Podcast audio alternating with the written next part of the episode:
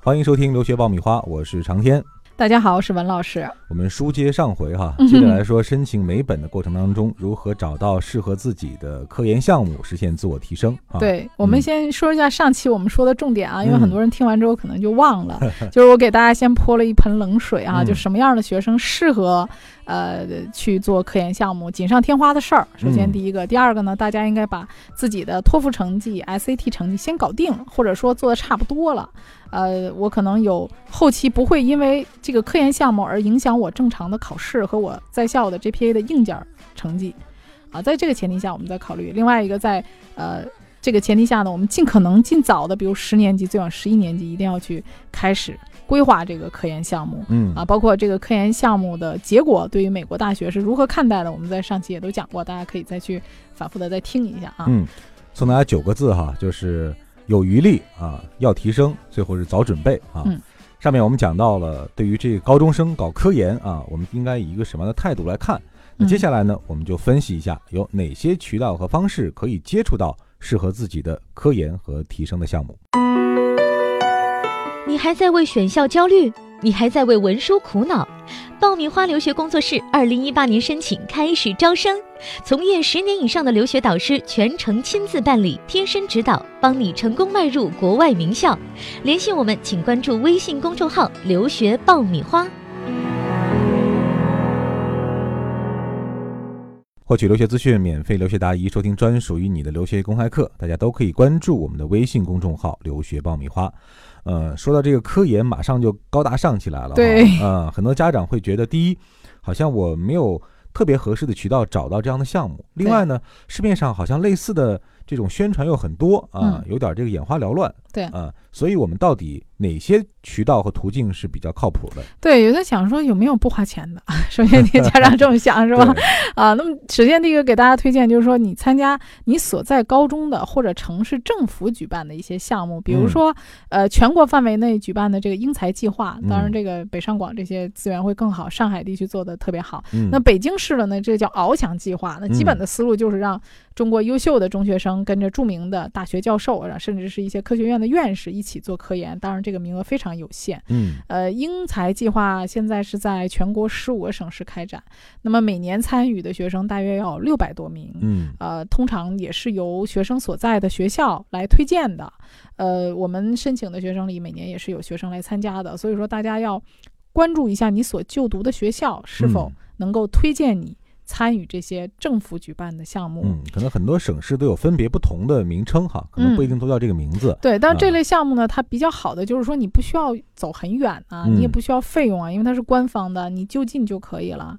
所以这个可以跟学校的班主任老师打听一下。另外一个呢，教授啊，还有学科的选择比较多啊。那么这个项目的劣势是什么呢？就是普通中学的学校基本上是没有名额的，都是重点中学才有名额，给尖子生提供的，因为它是需要学校推荐嘛。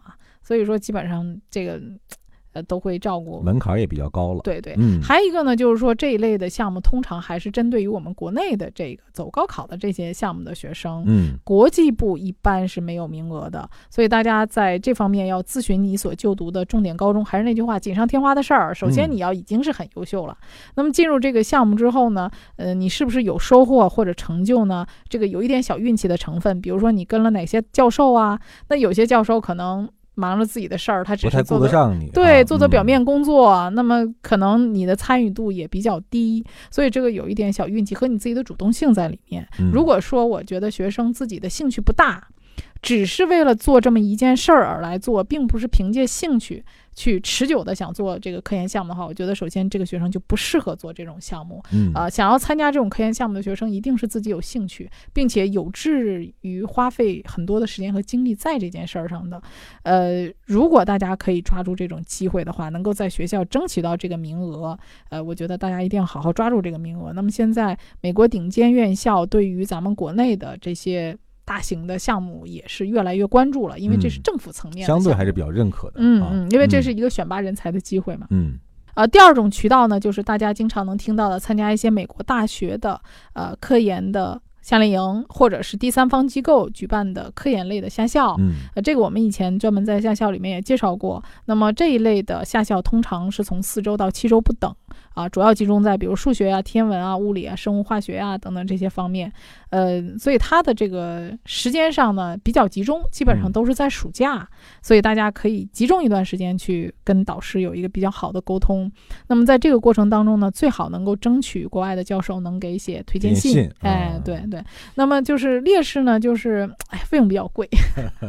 嗯啊，那么这个哎，而且前期比较好的学校的申请也是非常激烈的。嗯呃，那么我们每年也会帮助很多的学生申请下校。呃，那么在选择这个下校的过程当中呢，呃，也要考虑到你未来要就读的院校、专业以及你自己的兴趣爱好啊，不要盲目的申请。呃，同时大家也不要认为它是收费的，就认为它的难度很低。嗯啊，一点都不低。比如说。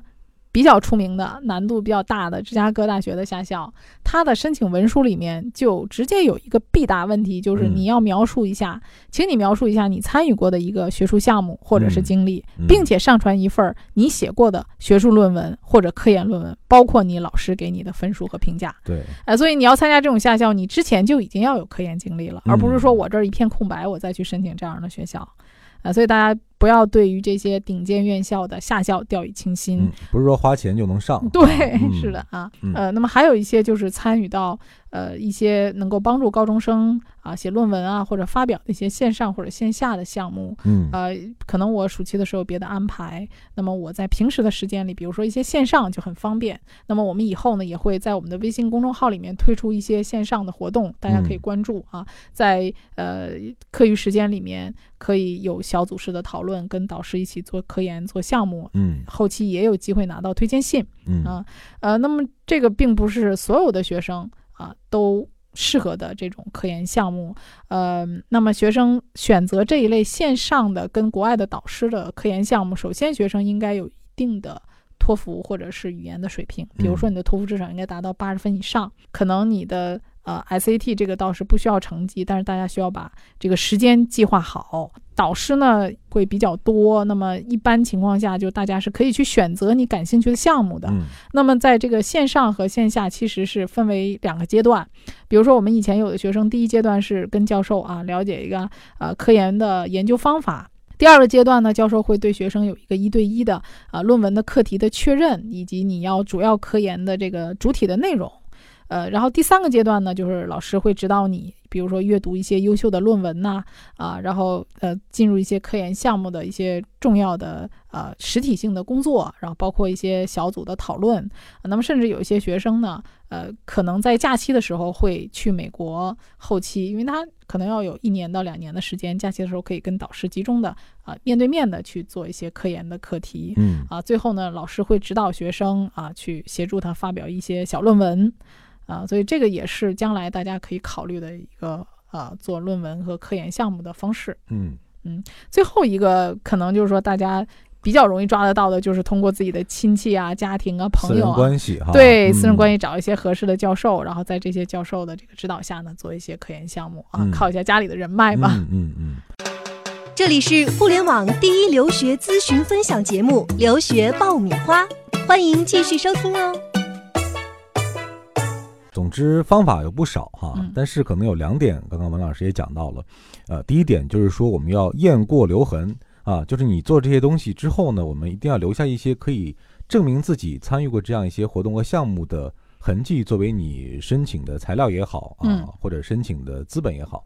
啊，否则这个事情呢就白做了，或者效果没有那么好。对，呃，再一个呢，就是不要急功近利，不要为了做这个科研或者背景提升，匆忙上马啊，或者说没有这个先决条件的去盲目申请。对，因为其实科研这个过程是挺枯燥的，如果说你没有兴趣的话。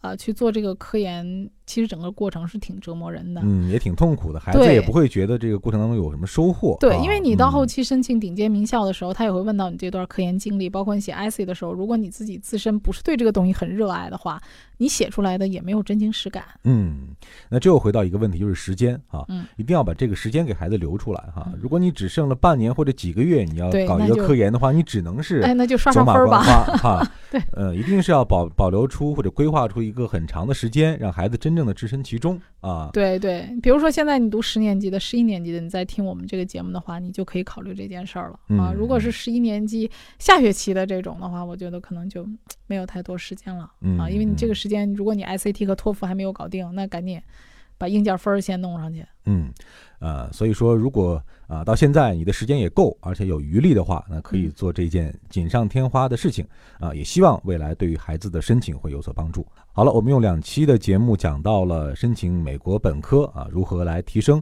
和参与科研的项目。嗯那如果大家在这个留学规划或者准备当中啊，还有疑问需要解答，可以随时关注我们的微信公众号“留学爆米花”来和我与文老师进行交流。对，我们也希望我们的节目能给大家创造更多的可能性啊，嗯能够给大家更多提升自己的机会。嗯好了，今天这期节目我们就聊到这儿。这里是互联网第一留学节目《留学爆米花》，我们下一期接着聊。我们下期再会。